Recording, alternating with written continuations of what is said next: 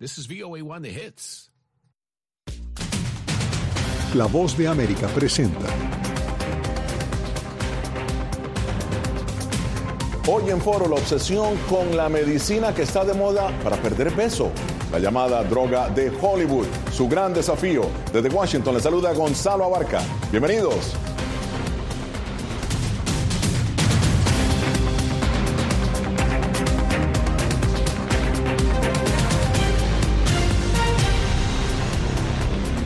Medicamentos como Ozempic y Monjaro, que fueron inicialmente aprobados para combatir la diabetes y que ahora se usan bajo diferentes marcas autorizadas eh, para la obesidad y el sobrepeso, están planteando un serio debate de salud pública luego de que varias celebridades e influencers los popularizaran, inclusive personas que no tienen una situación médica que amerite el uso del medicamento lo están consumiendo. Jaime Moreno nos preparó el siguiente informe. Es de los que lleva varios días pensando en usar la medicina de los famosos de Hollywood para bajar de peso. Pues bien, lo que debes saber es que las droguerías todavía están teniendo algunos retos para responder a la insaciable demanda del mercado por estos productos. Wegovy, diría yo, todavía está luchando por satisfacer la demanda. Cuando el producto se acaba, hemos visto a la gente moviéndose hacia otras marcas que están disponibles.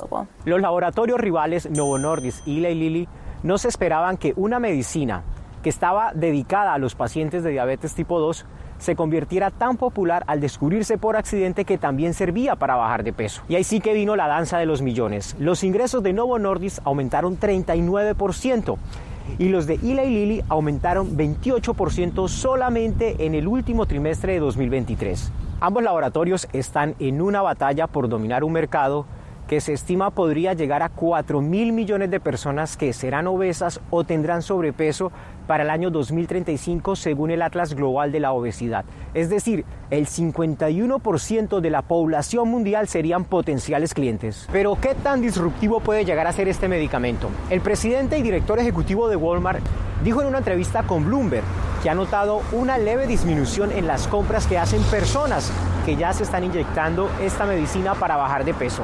Uno de los interrogantes grandísimos es ¿Qué pasará con la multimillonaria industria de los alimentos ultraprocesados asociados a la obesidad y el sobrepeso? ¿Ustedes creen que una persona que ya se gastó un dineral en productos para bajar de peso volverá a sus antiguos hábitos alimenticios?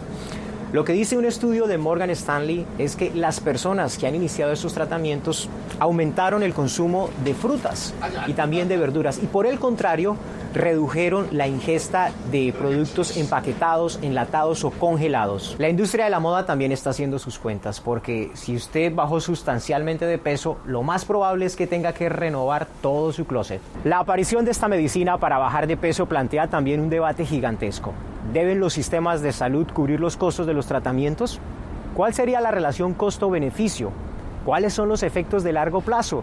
¿Qué le espera a una persona que no es ni obesa ni tiene sobrepeso, pero le dé por consumir esta medicina solamente para verse más delgado? Son muchas las preguntas alrededor de una medicina que apunta a ser bastante disruptiva en la historia reciente de la medicina. Soy Jaime Moreno, Voz de América. Gracias Jaime por tu informe. Muchas las preguntas definitivamente. Y para analizar eh, estas interrogantes me acompaña el doctor Alejandro Gaviria, exministro de Salud de Colombia, y el doctor Baiter, médico intensivista, cirujano, autor del bestseller Comer para sanar. Bienvenidos, un placer tenerlos a ambos. Voy a empezar con usted, doctor Gaviria. ¿A qué se están enfrentando los sistemas de salud con el uso de esta medicina para adelgazar? Bienvenido. Muchas gracias por la invitación. Se están enfrentando a un gran desafío, la incorporación ordenada de tecnologías de salud, de todo tipo de tecnologías. Es un gran desafío para todos los sistemas de salud, pero especialmente en América Latina. Lo que se llama, eh, para los expertos en economía de la salud, la presión tecnológica puede llevar a la quiebra a los sistemas de salud. Yo voy a mencionar de paso mi experiencia como ministro de Salud de Colombia hace una década.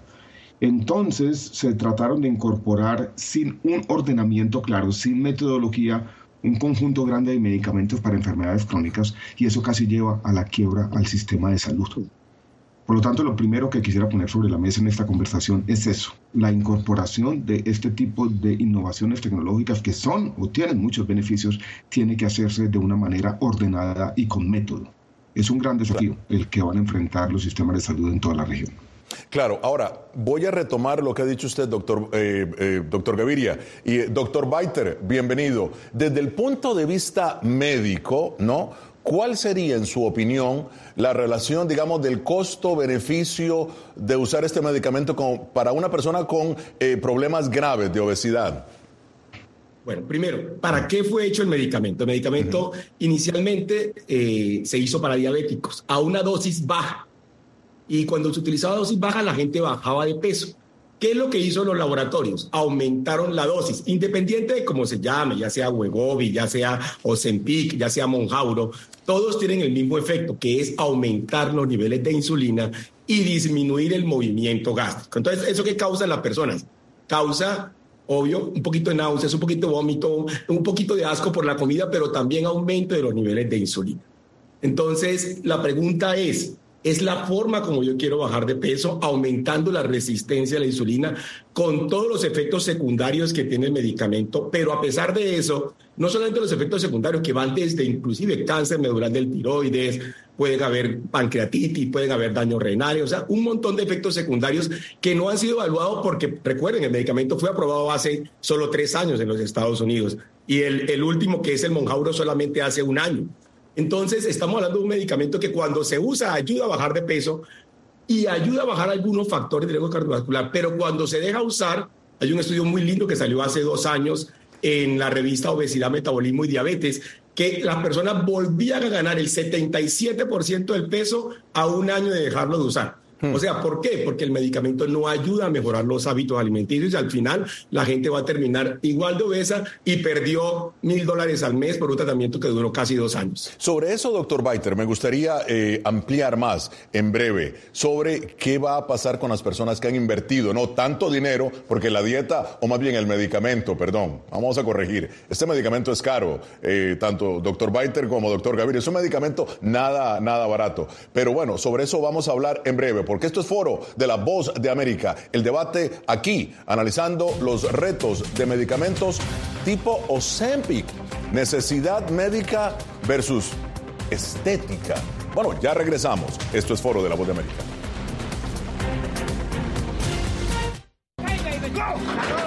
La voz de América presenta Testimonios de tolerancia directamente desde el corazón de una de las regiones más conservadoras de Estados Unidos. Historias de personas determinadas a derribar estereotipos. Viviendo de manera auténtica en el hogar de los valientes, encontraron su libertad. Disponible en todas las plataformas de La Voz de América. Nosotros no somos ninguna oposición. La prensa no es ninguna oposición. Periodismo, la prensa libre importa. Entonces hay un poco de tema también de amenazas, ¿no? Disponible en vozdeamerica.com. Desde las ciudades más emblemáticas hasta los rincones más remotos del planeta. La Voz de América te trae las noticias más recientes. Con una garantía de credibilidad y balance. Como la mayor radiodifusora de noticias de Estados Unidos a la comunidad internacional, te ofrecemos una perspectiva única sobre la realidad de este país, Latinoamérica y el resto del mundo. Ya sea a través de radio, televisión, web o redes sociales, estamos a tu lado en cada plataforma.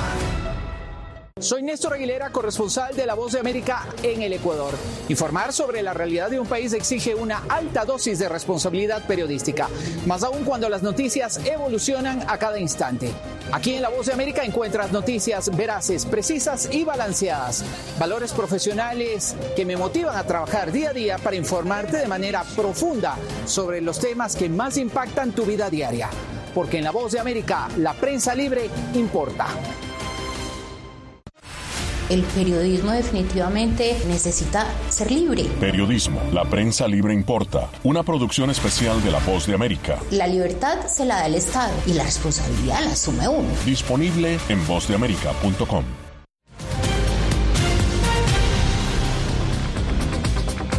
Y continuamos en Foro de la Voz de América con el análisis de la medicina que popularizó Hollywood para bajar de peso. Continuamos con el doctor Alejandro Gaviria, exministro de Salud de Colombia, y el doctor Baiter, médico intensivista. Doctor Gaviria, eh, vamos a ver, retomando lo que usted ha dicho al principio, entonces deben los sistemas de salud y las aseguradoras cubrir los costos de los tratamientos para bajar de peso, para bajar de peso, ¿eh?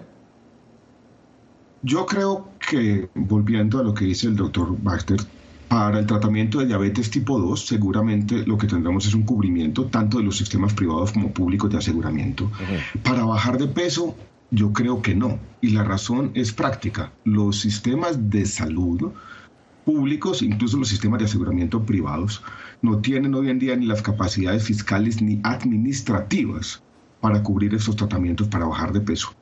¿Qué muestra la evidencia? Hay algunos análisis de costo-beneficio pagados por la industria farmacéutica, hay que decirlo así, que muestran que puede haber un beneficio positivo comparado con los costos. Esto es, hacemos una valoración económica de los años de vida saludable ganados si se utilizan este tipo de medicamentos, por ejemplo, para combatir la obesidad, y eso parece ser mayor que los costos, pero esos estudios todavía son preliminares. Y vuelvo y repito, incorporar estos medicamentos como la principal estrategia para bajar de peso acabaría con las finanzas de los sistemas de salud, en particular de los sistemas de salud públicos en América Latina. No tenemos, no estamos preparados todavía. Incluso es una pregunta que se están haciendo las aseguradoras en los Estados Unidos. En América Latina sería imposible, solamente por razones financieras. Hmm. Ahora, eh, doctor Baiter, ¿qué le espera? Ya eh, has enumerado una serie de problemas eh, de acuerdo a este estudio que mencionas, pero ¿qué le espera a quien, sin ser obeso, sin ser obeso ni padecer sobrepeso, consume esta droga solo para verse más esbelto, para verse más delgado. Yo no sé qué está pasando en, en todos los países, pero el medicamento tiene eh, puntuales indicaciones, pero hoy en día todo el mundo, por ejemplo, en Estados Unidos solamente está aprobado para pacientes con índice de masa corporal mayor de 30 es la obesidad grado 1, y para con índice de masa corporal mayor de 27 que tenga hipertensión o que tenga diabetes o otra cosa. Pero hoy en día te lo están recetando a todo el mundo y todo el mundo, inclusive personal no médico, lo está recetando. Entonces estamos hablando de un medicamento que era para diabetes, que el laboratorio se dio cuenta que las ganancias de él iban a ser 10 veces más si lo da para obesidad, porque en el mundo solamente hay 600 millones de diabéticos, pero hay 2.500 millones de obesos. Entonces, ¿qué hizo el laboratorio? El, el, primer laboratorio cambió el nombre del medicamento. Entonces, dejó la mismo medicamento, que o sea, que es el semaglutide, como Ozempic para diabéticos, y el mismo semaglutide lo dejó como Wegovy para los pacientes obesos.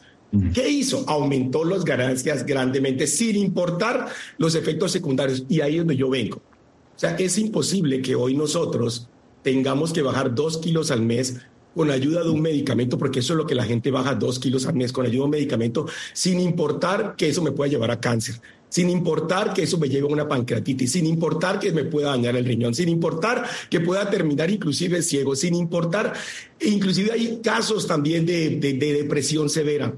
Y es ahí cuando hoy nosotros estamos viendo esta cantidad de efectos secundarios.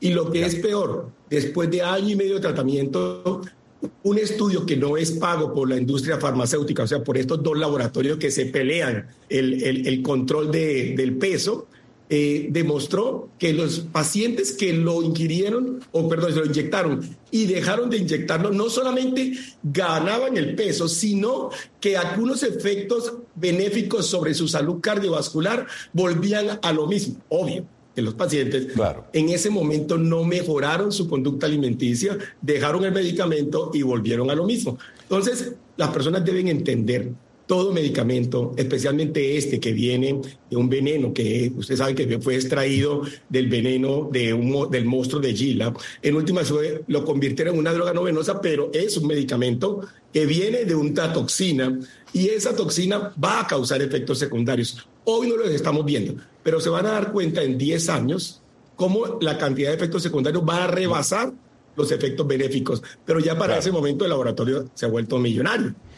Y ahora, vamos a hablar un poco de los precios de esta medicina, porque los pacientes estadounidenses eh, son los más castigados. Miremos esta lista. Vean ustedes, el precio promedio de Ozempic es de 936 dólares, el tratamiento apenas para cuatro semanas, pero en el resto del mundo, incluyendo Latinoamérica, oscila solo entre 100 eh, y 200 dólares según un estudio de la organización KKF, org, eh, aquí en Washington. Eh, doctor Gaviria, usted habló de que los sistemas de salud podrían quebrar, pero ¿por qué esa disparidad en los precios si la medicina es la misma para todos? Esa disparidad es bien conocida y se debe a las condiciones particulares como funcionan los mercados farmacéuticos en los Estados Unidos con respecto al resto del mundo.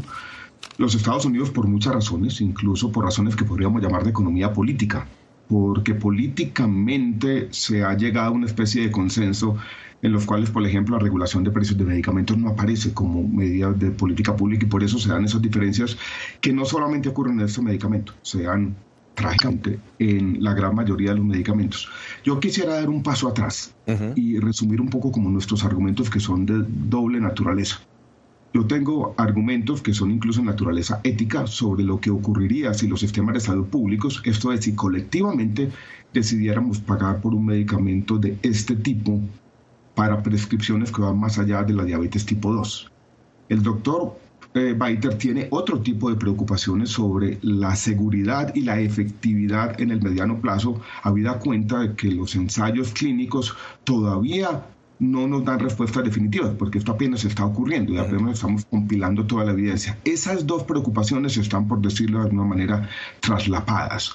Mi experiencia como ministro de Salud y Protección Social por muchos años en Colombia muestra que incluso medicamentos que son eficaces, medicamentos que le pueden servir a la población, voy a citar un caso, el medicamento que cura la hepatitis C, si no se incorpora de manera ordenada, acaba con las finanzas de los sistemas de salud y termina desplazando medicamentos o tecnologías que sí son eficaces y son esenciales y son necesitados. Entonces tenemos aquí una doble preocupación sobre el gran desafío, porque yo creo que este medicamento ha sido benéfico para mucha gente, en muchos casos es un medicamento que tiene efectos positivos, pero estamos ante un doble dilema, por decirlo de alguna forma.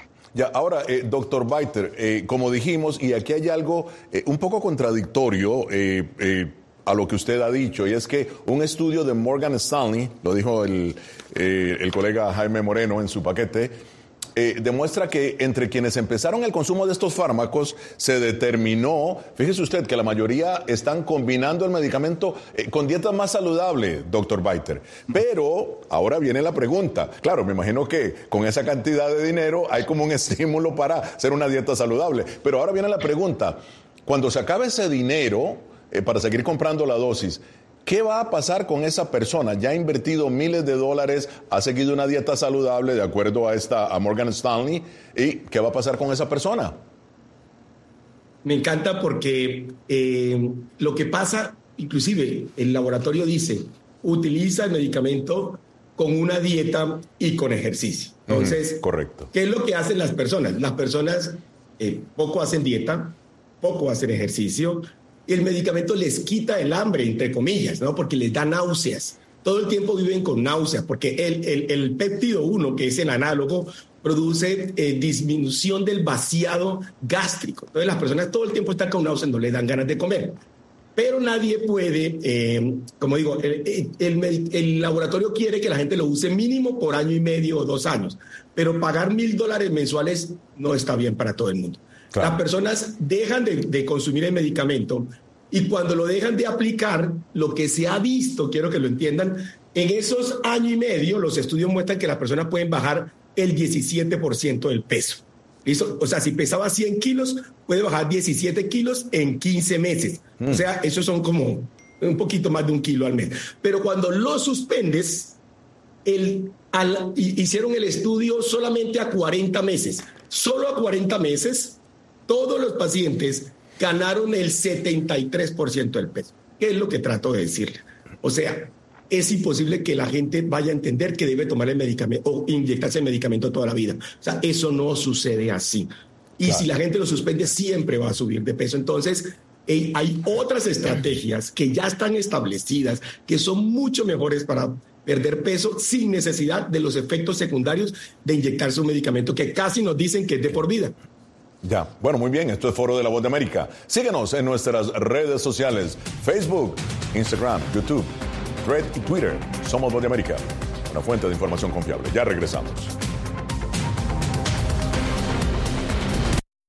A lo largo de mi carrera he recibido muchísimas amenazas de muerte. Periodismo, la prensa libre importa. El rol de los periodistas es ejercer el rol del perro guardián de la democracia. Disponible en vozdeamerica.com. ¿Quieres mantenerte informado de primera mano? Únete a nuestro canal de WhatsApp. Lo que ocurre en Estados Unidos, América Latina y el mundo directamente a tu celular. Escanea el código que ves en pantalla y conéctate con las noticias para recibir información veraz y balanceada. Noticias de última hora, reportes originales y verificación de información. Porque en La Voz de América, la prensa libre importa. Soy Jorge Agobián, corresponsal de La Voz de América en la Casa Blanca. Nuestro trabajo es conectar a Latinoamérica con Washington. Aquí somos la voz, oídos y ojos de nuestro continente para reportar lo que se decide en Estados Unidos e impacta en nuestros países. Traemos a esta sala de prensa las preguntas que la gente se hace y hablamos en un lenguaje sencillo para explicar las políticas globales, sus defensores y detractores. Y lo entregamos a nuestra audiencia para que saque sus propias conclusiones. Porque en La Voz de América, la prensa libre importa. Nosotros no somos ninguna oposición. La prensa no es ninguna oposición. Periodismo, la prensa libre importa. Entonces hay un poco de tema también de amenazas, ¿no? Disponible en vozdeamerica.com. ¿Cómo decidió este grupo de hombres no acabar con la civilización? Presentamos de Yalta a Malta, una serie documental que analiza las relaciones y amistades entre los líderes de la Guerra Fría cómo interactuaron, cuándo se conocieron y llegaron a discutir el destino del mundo. Es un lado de la historia que usted necesita ver. De Yalta a Malta. Vea los cinco episodios ahora mismo en VOA Plus.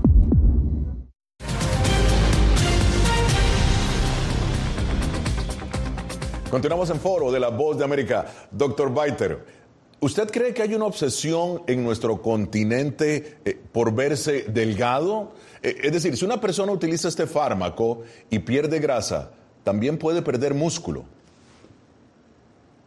Eh, hay un estudio que salió hace muy poco que muestra que prácticamente el 30% del peso en esta persona se pierde de músculo. ¿Por qué? Porque esta persona le mandan a comer bajito en energía, o sea, bajito en calorías, pero además de eso le ponen a inyectar su medicamento y en últimas ese aumento de la insulina que puede llevar al paciente también lo puede hacer, aunque ustedes no crean perder músculo. Entonces sí tenemos una obsesión.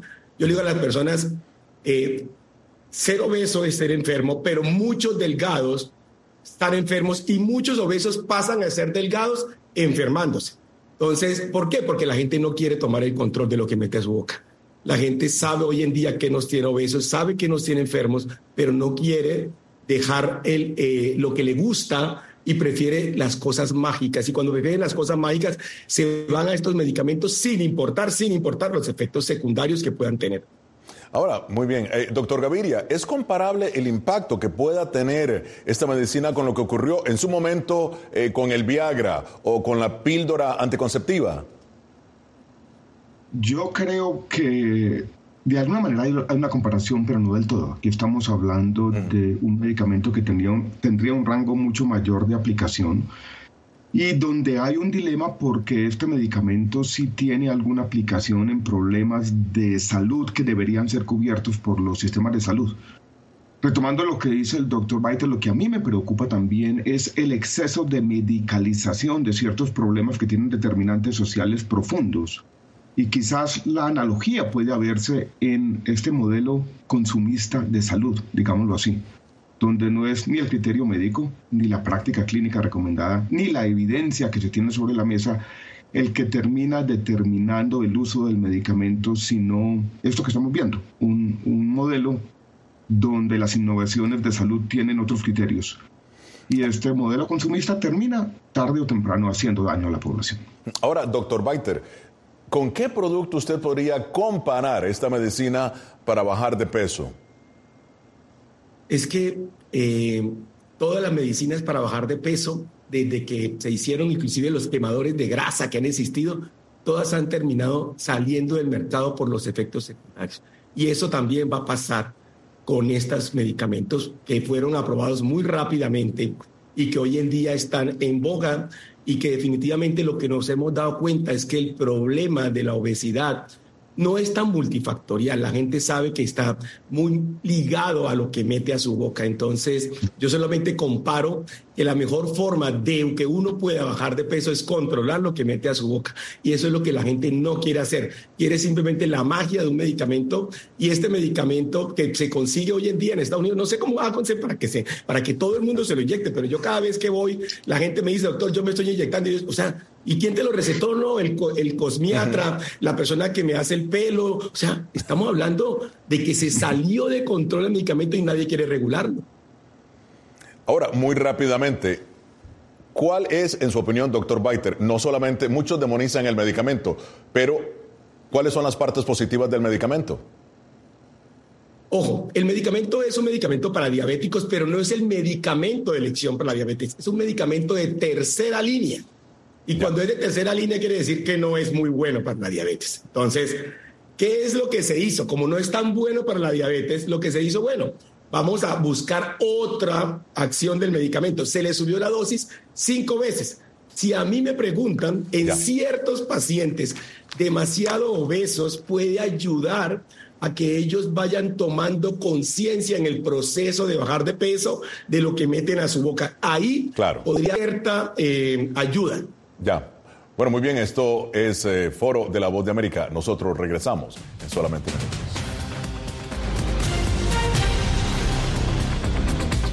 Desde las ciudades más emblemáticas hasta los rincones más remotos del planeta. La Voz de América te trae las noticias más recientes. Con una garantía de credibilidad y balance. Como la mayor radiodifusora de noticias de Estados Unidos a la comunidad internacional, te ofrecemos una perspectiva única sobre la realidad de este país, Latinoamérica y el resto del mundo.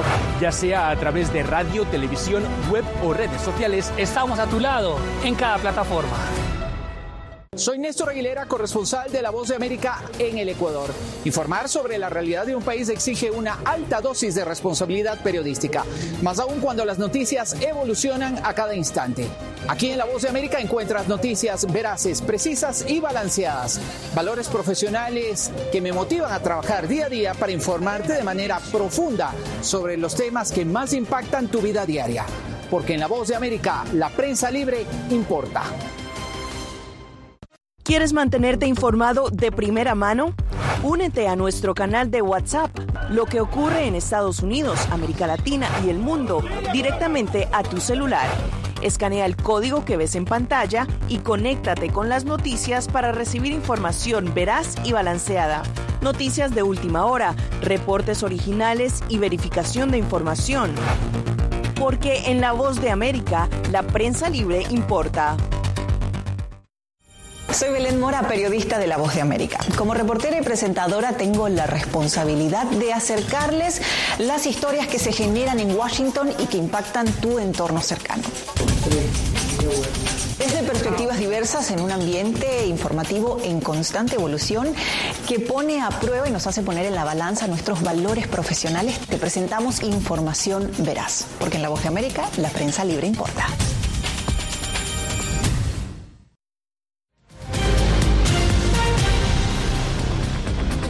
En la parte final de foro, doctor Gaviria, desde el punto de vista psicológico y mental, ¿no cree usted que estas personas que utilizan este fármaco se llegan a sentir mejor y también mentalmente se sienten positivas, eh, a pesar de que les pueda causar daño, eh, puedan sentirse positivas y es algo positivo también para los sistemas de salud del continente? Yo creo que puede ser algo positivo para los sistemas de salud del continente si se limita las prescripciones eh, donde existe evidencia. Yo creo que eh, esta conversación ha estado dominada por una preocupación. La preocupación es los excesos y tal vez el modelo consumista eh, al que ha llevado este medicamento. Yo volvería a un precepto fundamental y es no hacer daño. Estos excesos le pueden hacer daño tanto a los sistemas de salud desde un punto de vista colectivo como a los pacientes desde un punto de vista individual. Bueno, muy bien. Doctor Baiter, su análisis final, rápidamente. Mi análisis es que las personas deben entender que lo que meten a su boca los enferma y los engorda. Bueno, muy bien. debe identificar, identificar qué es eso para retirarlo de su vida y así puede tener una vida, como yo digo, plena, energética y feliz. Muchísimas gracias al eh, doctor Baiter y al doctor Alejandro Gaviria. Desde Washington les habló Gonzalo Abarca. Nos vemos la próxima semana.